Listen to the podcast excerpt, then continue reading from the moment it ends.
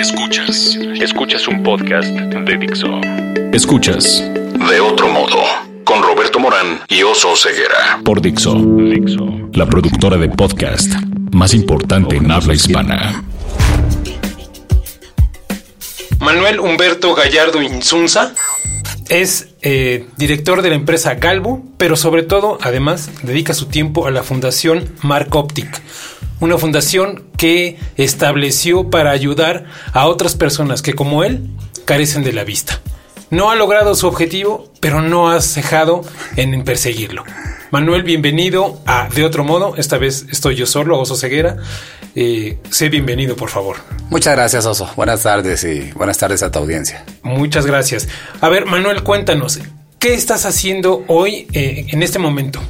Mira, hoy hago dos cosas, Oso. Eh, soy el director de una firma especializada en reclamaciones de seguros. Soy un experto en esa área.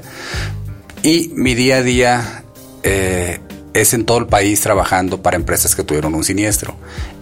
Interactúo mucho con otro proyecto que es Fundación Mark Optic. Déjame te platico, esta historia nace en el 2006, cuando después de 41 años y 13 cirugías, me quedo sin ver, oso. Me quedo sin ver, un día despierto, no veo, no veo nada. Así y de la nada, Manuel. Yo sabía que algún día me podría quedar sin ver.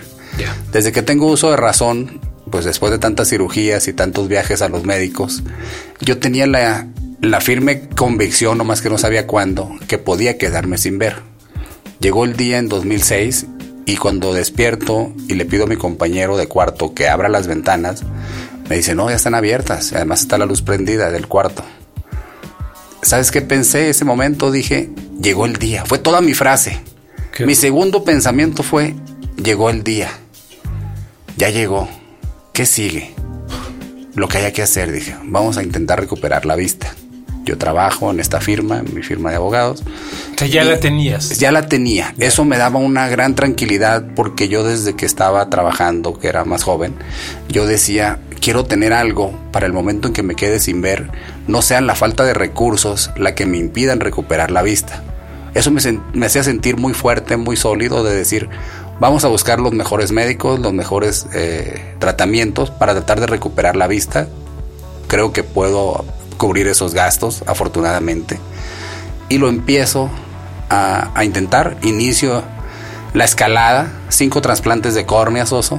Y después de la quinta, pues ya, me dice el médico, es muy complicado volver a intentarlo porque sigues teniendo presión eh, alta en el ojo por el glaucoma y eso impide que el que el implante prospere.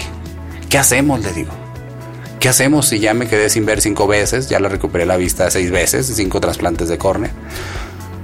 ¿Quieres ¿La recuperabas al 100%? Sí, fíjate, era bien maravilloso porque te ponen una córnea y es como ponerte un cristal limpio frente a ti, por el que puedes ver todo muy brillante, muy nítido, pero con el transcurso de los meses se empieza a opacar como un cristal empañado hasta que ya no ves nada nuevamente. Entonces, pues cinco trasplantes me permitieron recuperar cinco veces la vista, más una que la perdí y que recuperé con puras gotas y pastillas. Uf. Ok, y entonces hoy estás en Galvo, que es tu empresa de, seguros, ¿es un despacho de seguros? Es una firma de abogados, especializada en reclamaciones de seguros. Ok, ¿que está basada en dónde, Manuel? Nuestro corporativo está en Culiacán y estamos precisamente por inaugurar oficinas aquí en la Ciudad de México. Ok, ¿Y, esta cuándo la estableciste, Galvo? Galvo nació en el 98. Ahora en agosto cumplimos 20 años con esta firma de abogados.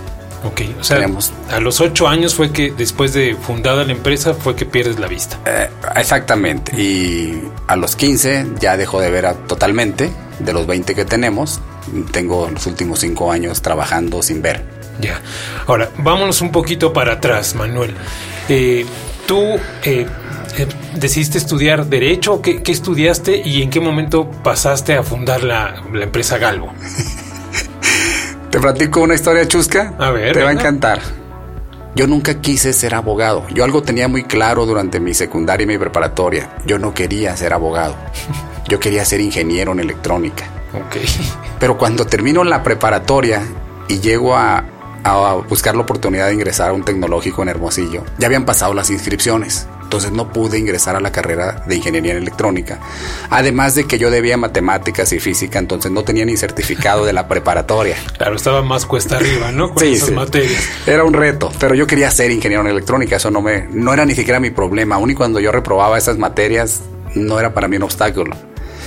Llego, pretendo ingresar, ya no hay inscripciones, entonces intento entrar a la planta Ford en Hermosillo, porque cuando estábamos en, estudiando mecánica en Guamuchil, todo mundo te, hablaba de la planta Ford como algo maravilloso. Claro. Dije, bueno, entonces ya no voy a estudiar, voy a trabajar en la Ford y voy a ser un gran directivo, dije. Hago los exámenes en los centros de reclutamiento de planta Ford en Hermosillo. Paso todos los exámenes, éramos 300 chavos cada fin de semana aproximadamente eh, se reclutan personal ahí en la planta. Quedamos 30 al final, que era como un 10%. Me felicitan por los resultados de mis exámenes y la última prueba es la entrevista con la psicóloga. Me pasan con la psicóloga, me dice, tienes un excelente examen. Yo venía de un CEBETIS, por eso para mí fue muy fácil todos los exámenes mecánicos y de, conocimientos técnicos. Y me dice, ¿por qué quieres entrar a la FOR, oso? Esa, esa pregunta no se me olvida nunca y le vi la cara, todavía me acuerdo de ella. ¿Por qué quieres entrar a la FOR? Ah, es que a mí me han hablado de que la planta Ford te lleva a capacitar a Detroit, te lleva a otros países, y yo quiero hacer eso y quiero ser un gran directivo, le dije. yo yo quería entrar ¿qué por tenías, man? Yo tenía 18 años. Claro, y todo el empuje y todo el optimismo del mundo. Yo quería ser un gran directivo de planta Ford, y lo primero que me contesta la psicóloga, ¿sabes qué? Me dice, me encanta lo que me dices, pero no te podemos dar el trabajo porque este es un centro de reclutamiento para obreros. Aquí buscamos obreros que van desde el nivel 1 hasta el nivel 12, pero siempre van a ser obreros, no buscamos directivos. Tienes que irte a estudiar tú, muchacho. Dice, tú vete a estudiar, no te quedes donde estás. Y cuando seas un profesionista, vente a la FOR y vas a encontrar un lugar, pero no por aquí, dice, tienes que irte por otra ventanilla. Vete a estudiar, es lo mejor que te puedo decir y que te vaya muy bien. Fue todo lo que me dijo. Salgo del centro de reclutamiento, imagínate, dos días eh, de esfuerzo desde la mañana hasta la noche. Tenía una, una serie de sentimientos encontrados porque ya había hecho mi mejor esfuerzo, había dejado en el camino a muchos y que me digan que no me daban el trabajo, regreso y le digo a mi mamá, ¿sabes qué? No me dieron el trabajo porque me dicen que no es para mí eso. ¿Y qué vas a hacer? Me dijo. Pues pues ya no me dieron, no, no, no pude ingresar al TEC, ya no me dieron un trabajo en la Ford, pues no creo que te quieras quedar sin estudiar un semestre o un año, me dijo. Déjame ir a buscar, todavía quedan las inscripciones abiertas en la Universidad de Sonora. Llego a la Universidad de Sonora, Oso, y esto te va a encantar, porque yo todavía me acuerdo y te juro que no sé cómo lo hice. Llego y estaba junto a Rectoría una serie de folletos, faltaban tres días para cerrar las inscripciones, 34 carreras, empiezo a tomar los trípticos y dípticos de las carreras y empiezo a descartar y me quedo con cinco en la mano. De esos cinco estaba el de economía, psicología, derecho, ingeniería en minas e ingeniería industrial. Empiezo a descartar y dije, no, ingeniería en minas no, porque algún día me voy a quedar sin ver y no puedo andar entre las minas haciendo cosas y me lo quito de la mano. Psicología, no, dije psicología tampoco porque mi novia actualmente es psicóloga, entonces ¿para qué queremos dos psicólogos en casa? y me lo quito. Ingeniero industrial, leí el plan de estudios y no me gustó y me quedó economía y derecho. Economía, en ese entonces el presidente era Carlos Salinas de Gortari y dije, ah, él es economista, entonces tiene una oportunidad de ser presidente. Y me quedo con ese folleto en la mano. Y leo el de derecho y cuando leo el plan de estudio de la carrera de Derecho, había una materia que se llamaba Práctica Forense 1, 2, 3 y 4. Yo en ese entonces leía una, una serie de libritos de color que se llamaba el libro policiaco. Sí, claro. Donde hablaban mucho del forense. En todos los libritos hablaban del forense. Y yo dije, órale, esto es de investigar qué pasó. Me encanta esto del forense. Esto es investigación, esto es tema científico me voy por derecho y voy a aprender aquí lo que veía en los libritos de, las divisiones policíacas de Nueva York, de Chicago, de Miami. Esa, esa, serie de eso hablaba. Sí, la CSI, famoso. Ándale. Entonces, tomo el librito, me inscribo y les digo que si me dan oportunidad porque no tengo certificado. Me dicen que sí, pero que me dan dos meses para que les entregue el certificado. Pues me devuelvo a mi tierra, Guamuchil. Mm, les lloro y les imploro a los profes que me hagan un examen y que me ayuden porque yo estaba inscrito en una carrera y no quería perder el semestre. Lo, me pasan, yo creo que me pasaron porque no creo que lo haya pasado. Entro a derecho, empiezo a estudiar, llego al sexto semestre y me tenía que inscribir a las prácticas forenses. Cuando me toca inscribirme, me doy cuenta que las prácticas forenses eran los tres casos que llevas en el bufete jurídico gratuito. Nada que ver con la investigación del caso. Cuando me dicen eso, oso, te lo juro que yo de por sí veía un poco, un poco nublado por, por mi vista. Se me nubló la vista toda esa tarde. Yo dije, ¿pero qué pasó? O sea, yo no quería esto. Yo entré a Derecho y tengo tres años estudiando Derecho porque yo quería hacer esta parte de la práctica forense. Yo creía que era otra cosa. Pues ahí me nació la duda en ese minuto si seguía en Derecho o me devolvía. O sea, en el sexto semestre. En el sexto semestre, o sea, si quieres. Casi un poquito más de la mitad. Si, si quieres un tema de antivocación profesional, aquí lo tienes. Yo no quería ser abogado. Decidí por una cosa que era un error. Ya iba bien el sexto semestre y yo dije, no, yo no me regreso. Ya llevo tres años. Nada, dije, ahora voy para adelante. Seguí de abogado. Hoy te puedo decir orgullosamente, si yo vuelvo a nacer, ya no quiero ser ingeniero en electrónica, quiero ser abogado. Pero esas fueron las cosas por las que yo llegué a tener una firma y cuando estaba trabajando en una institución financiera, era un banco, yo dije, no me puedo quedar aquí mucho tiempo, porque si me quedo sin ver, me van a dar las gracias. Yo tengo que tener algo mío, un despacho, una firma. Y es como empieza la búsqueda de qué hacer que me permitiera independizarme del banco. Claro. Gracias a unos rateros que me tomaron una ventana y me robaron y yo tenía un seguro, pude reclamar ese seguro y la aseguradora no me quería pagar completo mi indemnización. Cuando busco un asesor que me ayude, porque yo tenía mucho trabajo en el banco y no tenía mucho tiempo, no encuentro un asesor en materia de seguros. Y como yo andaba buscando qué hacer que me permitiera salir del banco para no ser empleado quedarme sin ver siendo empleado, tomo la decisión, renuncio del banco y fundo esta firma que cumple 20 años ahora en agosto. Qué, interesante, Manuel, porque, pero me surge una duda. O sea, ¿tú desde qué momento supiste que ibas a perder la vista? Porque todas estas decisiones, o sea, tenías a futuro el escenario de, pues me puedo quedar ciego, pues me puedo quedar ciego. Y entonces ibas tomando decisiones en función de eso. O sea, ¿en qué momento y cómo te enteras pues, de esta fatal noticia?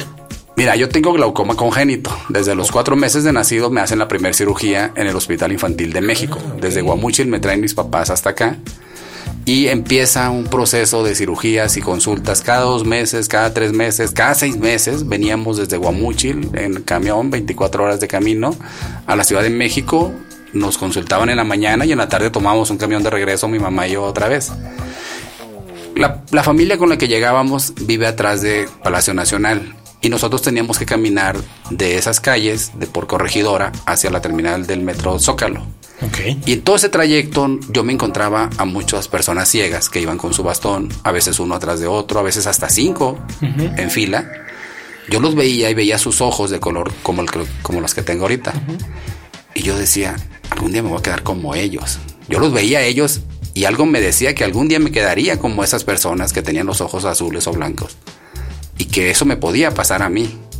Esos, esas personas que yo encontraba ahí por el zócalo caminando fueron las que me hicieron, desde que tengo uso de memoria, entender o visualizar que yo podía quedarme como ellos. Y yo no me quería quedar ciego trabajando con una pensión.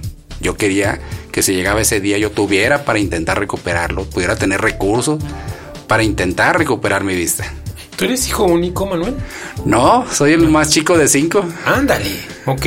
O sea, tuviste una infancia poblada de hermanos. Sí, son cinco hermanos, cuatro mayor que yo y yo soy el último. ¿Y cómo fue tu infancia, Manuel? Mira, mi infancia fue llena de ese, ese, ese ir y venir a México, desde Guamuchil a México, creo que me permitió ver muchas cosas de forma diferente yo tengo tres hermanos con discapacidad oso. Tengo tres hermanos con que dependen totalmente de mi, de mi mamá porque mi papá ya falleció.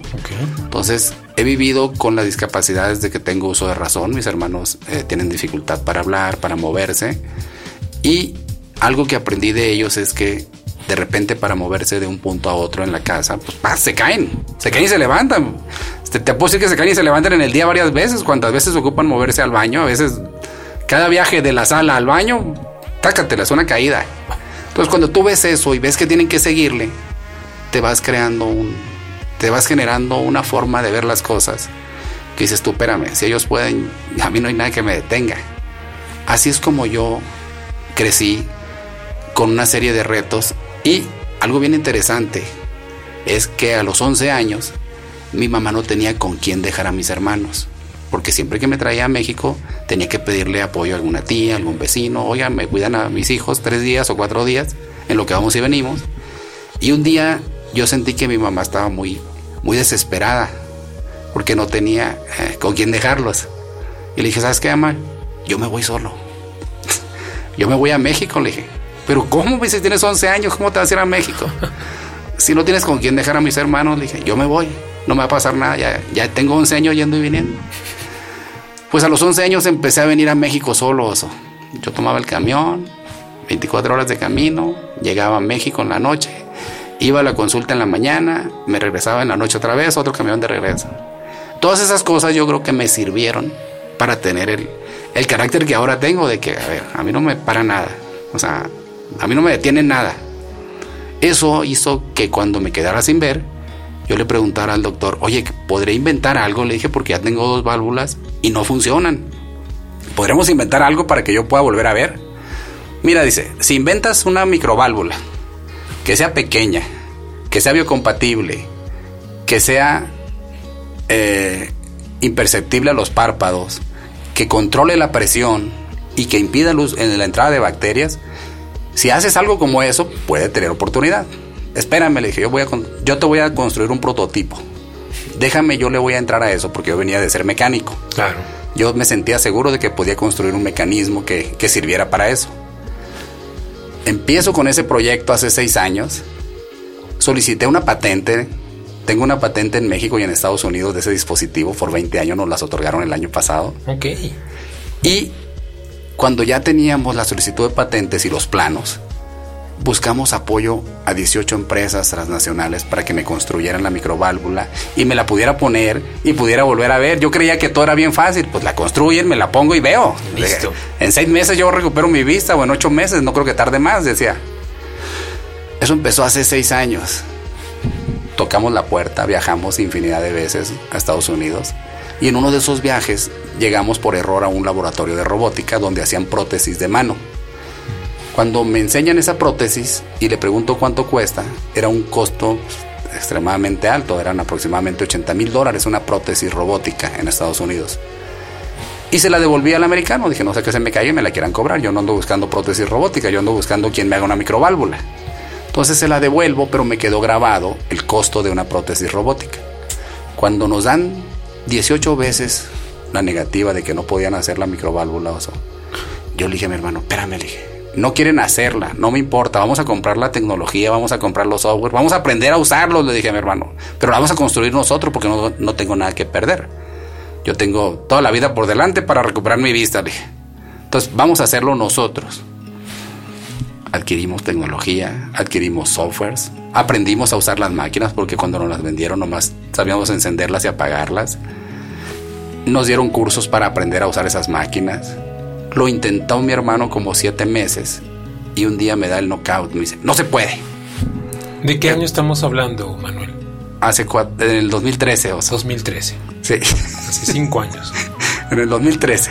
2013, 2014. Ok, entonces te dice tu hermano, no se puede.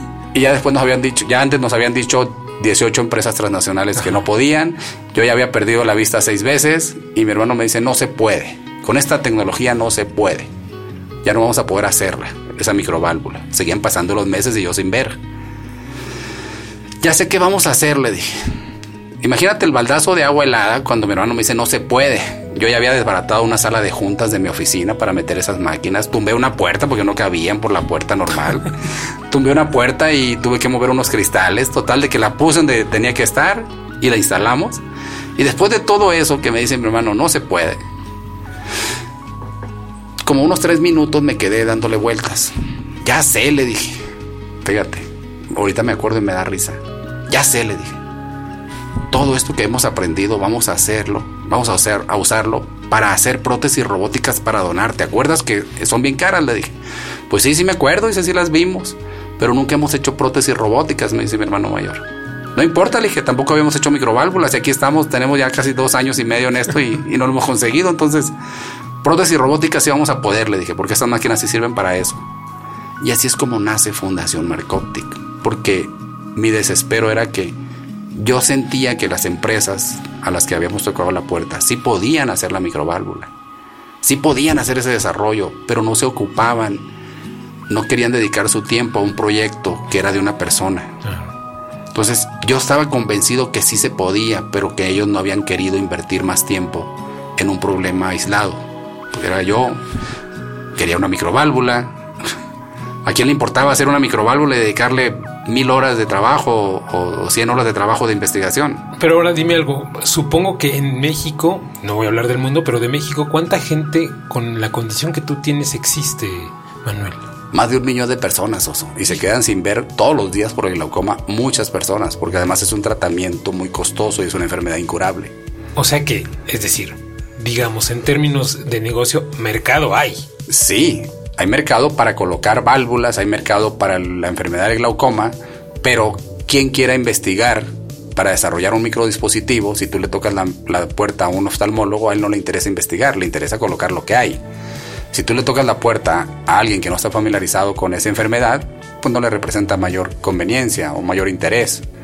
Entonces, sí existe la necesidad, pero está se resuelve mediante otros recursos que son gotas, que son pastillas, que son cirugías, pero son costosas. Sí, claro. La solución está, pero no está al alcance de las personas, de la gran población. Sí. Entonces, regresando al punto, Manuel, o sea, deciden dar el viraje de, de la visión a eh, extremidades, este reemplazo de extremidades, ¿no? Correcto. Y entonces, hoy día, ¿cuáles son los logros de la Fundación Mark Optic? ¿Cuáles son los logros? Hemos donado más de 25 prótesis, hemos donado más de 150 colchones antiescaras, porque una vez que empezamos con prótesis, aprovechamos todo ese conocimiento, toda esa tecnología, esos jóvenes que, con los que empezamos como residentes, y hemos desarrollado otros dos dispositivos que están las patentes en trámite. Estamos convencidos que nos van a otorgar esas patentes también en Estados Unidos. Sí, porque hoy tienes ya una, ¿no? Una... Tenemos la de la microválvula.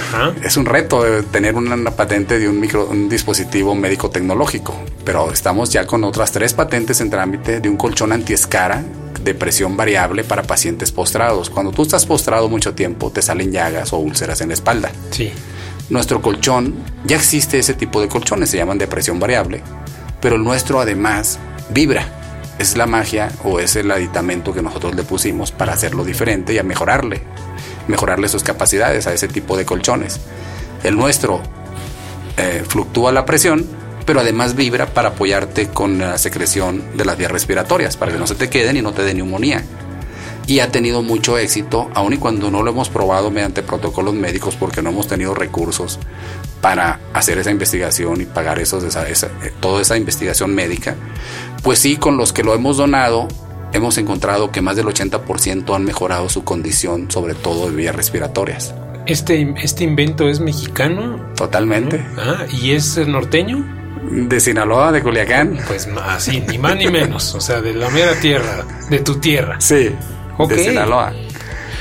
Uf, entonces hoy me decías 25 prótesis. Prótesis, ¿no? Y más de 150 colchones antiescaras. Ok, ¿cuál es el reto de la fundación entonces hoy día, Manuel? Mira, el reto que tengo muy claro hoy en día, Oso, es que si alguien necesita una mano, un brazo con su mano, en cualquier parte del mundo, desde México la pongamos en uno de sus envases, la mandemos por paquetería y le llegue. Que nadie se quede sin una mano porque no tenga un recurso, porque no tenga a dónde acceder hay muchísimas personas, muchísimos niños que por accidente, que por enfermedad, les falta un brazo. Y te digo de un brazo ahorita porque todavía no tenemos máquinas para hacer piernas. Esperamos que un poco más adelante tengamos algunos recursos, pueda yo ahorrar un poco más inclusive, y adquirir algunas máquinas mientras nos sigan apoyando las personas y las empresas para hacer prótesis de pierna. Pero el reto es que hoy en día nuestras prótesis lleguen a todos los mexicanos que las necesitan y que podamos ser un país amigo enviando prótesis a cualquier parte del mundo. Y los colchones antiescaras igual. ¿Por qué? Porque esos colchones, la misma úlcera le sale a un japonés, a un americano, a un irlandés, a un sueco, que a un mexicano. Entonces, nuestra fundación tiene que llegar a donde tenga que llegar, porque son dispositivos de utilidad para todas las personas del mundo. Claro. Es un reto. Así es. Vamos a la última fase del programa. Manuel, vamos, un, un cuestionario que es este de, ping pong, le llamo yo, porque yo te doy una frase y tú me respondes un concepto. ¿Cuál es tu palabra favorita, Manuel? Hazlo con lo que hay. ¿Cuál es tu palabra menos favorita? No puedo. ¿Qué te prende creativamente, espiritualmente, emocionalmente? La frustración de que nadie se puede quedar sin recibir ayuda solamente porque nadie se interesa en su problema. ¿Qué no te prende, Manuel? No me gusta la violencia, no me gusta la desesperanza, no me gusta la contaminación. ¿Qué sonido o ruido te gusta? Me gusta toda la música, soy muy alegre, muy bailador. ¿Qué sonido o ruido no te gusta? No me gusta el ruido de las pistolas, de las metralletas, porque en Culiacán yo lo oigo casi todos los días. Y ese no me gusta porque algo pasó. ¿Qué otra profesión intentarías, Manuel? Aparte de abogado, ingeniero en electrónica. ¿Qué otra profesión no intentarías? Todas son interesantes, fíjate. Eh, la verdad que todas son un reto. No tengo una profesión por la que yo diga esa no me gusta, porque cada vez que conozco personas de diferentes profesiones tienen muchas cosas que aportar. Entonces, hoy a mis 47 años, yo te puedo decir que todas me gustan, todos son retos. Ok. Si existiese el paraíso y llegaras, ¿qué te gustaría escuchar, Manuel? Me gustaría ver la cara de mi esposa y mis hijas. Qué lindo. Bien, Manuel, eh, ¿en dónde te puede localizar la gente que requiera, ya sea, o servicios de tu, de tu, este, de, mi firma, del bufete, ajá, o bien de la fundación? ¿Dónde te pueden localizar? Mira, eh, nuestro corporativo está en Culiacán, pero trabajamos en todo el país. Nuestra, nuestra firma de abogados la puedes localizar en www.galvo.com.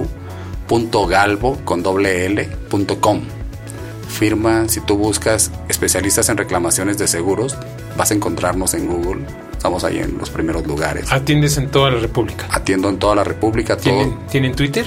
Twitter, Facebook, todo tipo de siniestros, gastos médicos, vida, incendios, huracanes, terremotos, inundaciones, automóviles, todo tipo de siniestros, nosotros los atendemos. Trabajamos para el asegurado.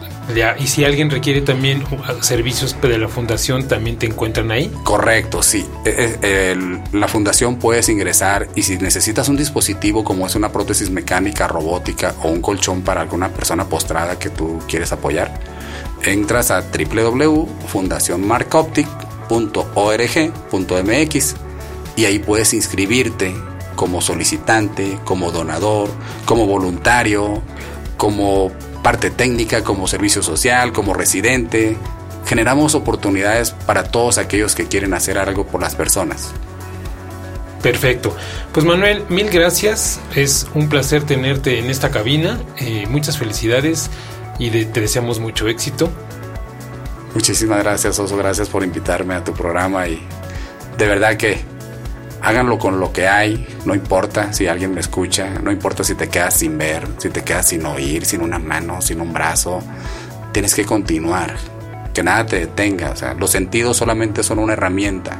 Pero tú, cuando tú encuentras el sentido de la vida, los demás sentidos no importan porque el sentido de la vida es el que te mueve con lo que tengas. Por eso es mi frase favorita. Hazlo con lo que hay, lo que no hay no está. Muy bien. Pues gran frase. El, háganle caso al sentido de la vida. Es todo por hoy. Muchas gracias. Nos vemos en el siguiente programa de otro modo. Dixo presentó De otro modo con Roberto Morán y Oso Ceguera.